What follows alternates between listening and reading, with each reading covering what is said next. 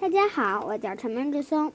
今天我要分享的故事叫做《尼尔森老师不见了》。二零七教室的同学们闹得不可开交，粘着唾沫的纸团粘到了天花板上，纸飞机在空中飞来飞去。他们是整个学校里表现最差的学生。嘿，静下来！尼尔森老师的声音甜甜的，不过学生们可不会马上安静下来。他们窃窃私语，咯咯怪笑，他们扭来扭去，挤眉弄眼，甚至在讲故事的时候，他们也胡闹一气。他们从来不肯好好做功课，一定要采取措施了。尼尔森老师说：“第二天早上，尼尔森老师没有来学校。”同学们一起欢呼！这下我们真的可以玩个够啦！他们开始揉更多的唾沫纸团，叠更多的纸飞机。今天就让我们为所欲为吧！孩子们说道。可别高兴，别高兴的太早了！一个粗粗的声音阴森森的响起来。一个女人站在他们面前，穿着一件丑陋的黑色连衣裙。我是你们的新老师。维维奥拉斯普昂老师，他拿着戒尺，啪啪的敲着讲台。尼尔森老师在哪里？孩子们问道。不关你们的事。斯普昂老师打断了话头。打开数学课本。尼尔森老师们，尼尔森老师的学生们听话的照做了。他们看得出。斯普昂老师是个真正的女巫，她说一不二。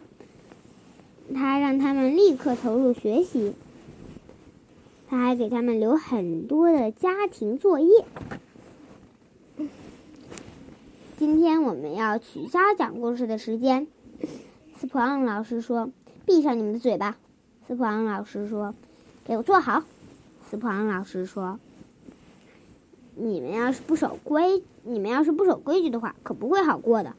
斯普昂老师说：“二二零七教室的孩子们从来没有像这样努力学习过。”日子一天一天过去，一天天过去了，尼尔森老师一点消息都没有。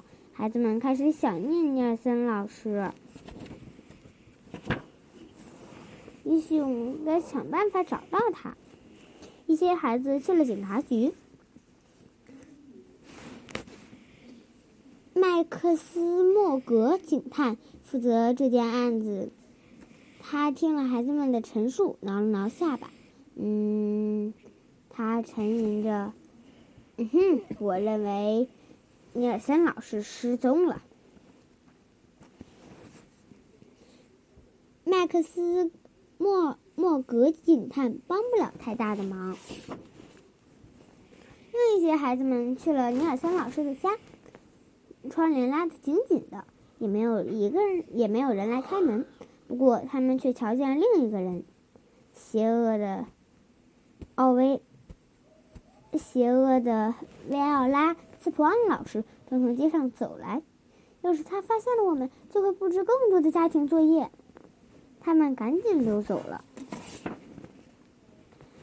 尼尔森老师遇到了什么可怕的事情，也许他被一只，也许他被鲨鱼一口吞掉了。有一个孩子说道：“不过这似乎不大可能。”也许尼尔森老师飞到火星上了。另一个孩子说道：“不过这似乎也不大可能。”我知道，号称万事通的孩子大声宣布。也许尼尔森老师的汽车被一大群生气的蝴蝶带走了。不过，在所有猜想中，这最不可能了。二零七教室的孩子们非常沮丧。也许尼尔森老师再也回不来了。他们永远摆脱不了二零呃维奥拉斯普昂老师了。他们听到走廊里传来脚步声。那个女巫来了，孩子们悄悄地说：“大家好，孩子们。”一个甜甜的声音响起来：“是尼尔森老师。你们想我吗？他问道。我们当然想啦！全班的孩子都大声回答。你们去哪里啦？这是我的小秘密。尼尔尼尔森老师说：“讲个故事给大家听吗？”哦，太好了！孩子们大叫。尼尔森老师注意到，在讲故事的时候，既没有人吵吵闹闹，也没有人走神发呆。是什么？是什么带来这个可喜的变化？他问道。“这是我们的小秘密。”孩子们回答。尼尔森老师回到家里，脱下外套，把衣服挂进衣橱，刚好挂在一条丑陋的黑色连衣裙旁边。睡觉的时候，他哼起了小曲儿。我绝对不能说出真相，他微笑着自言自语。另外，麦克斯莫格警探开始忙一件新案子，这会儿他正在寻找奥拉斯普恩老师。发给小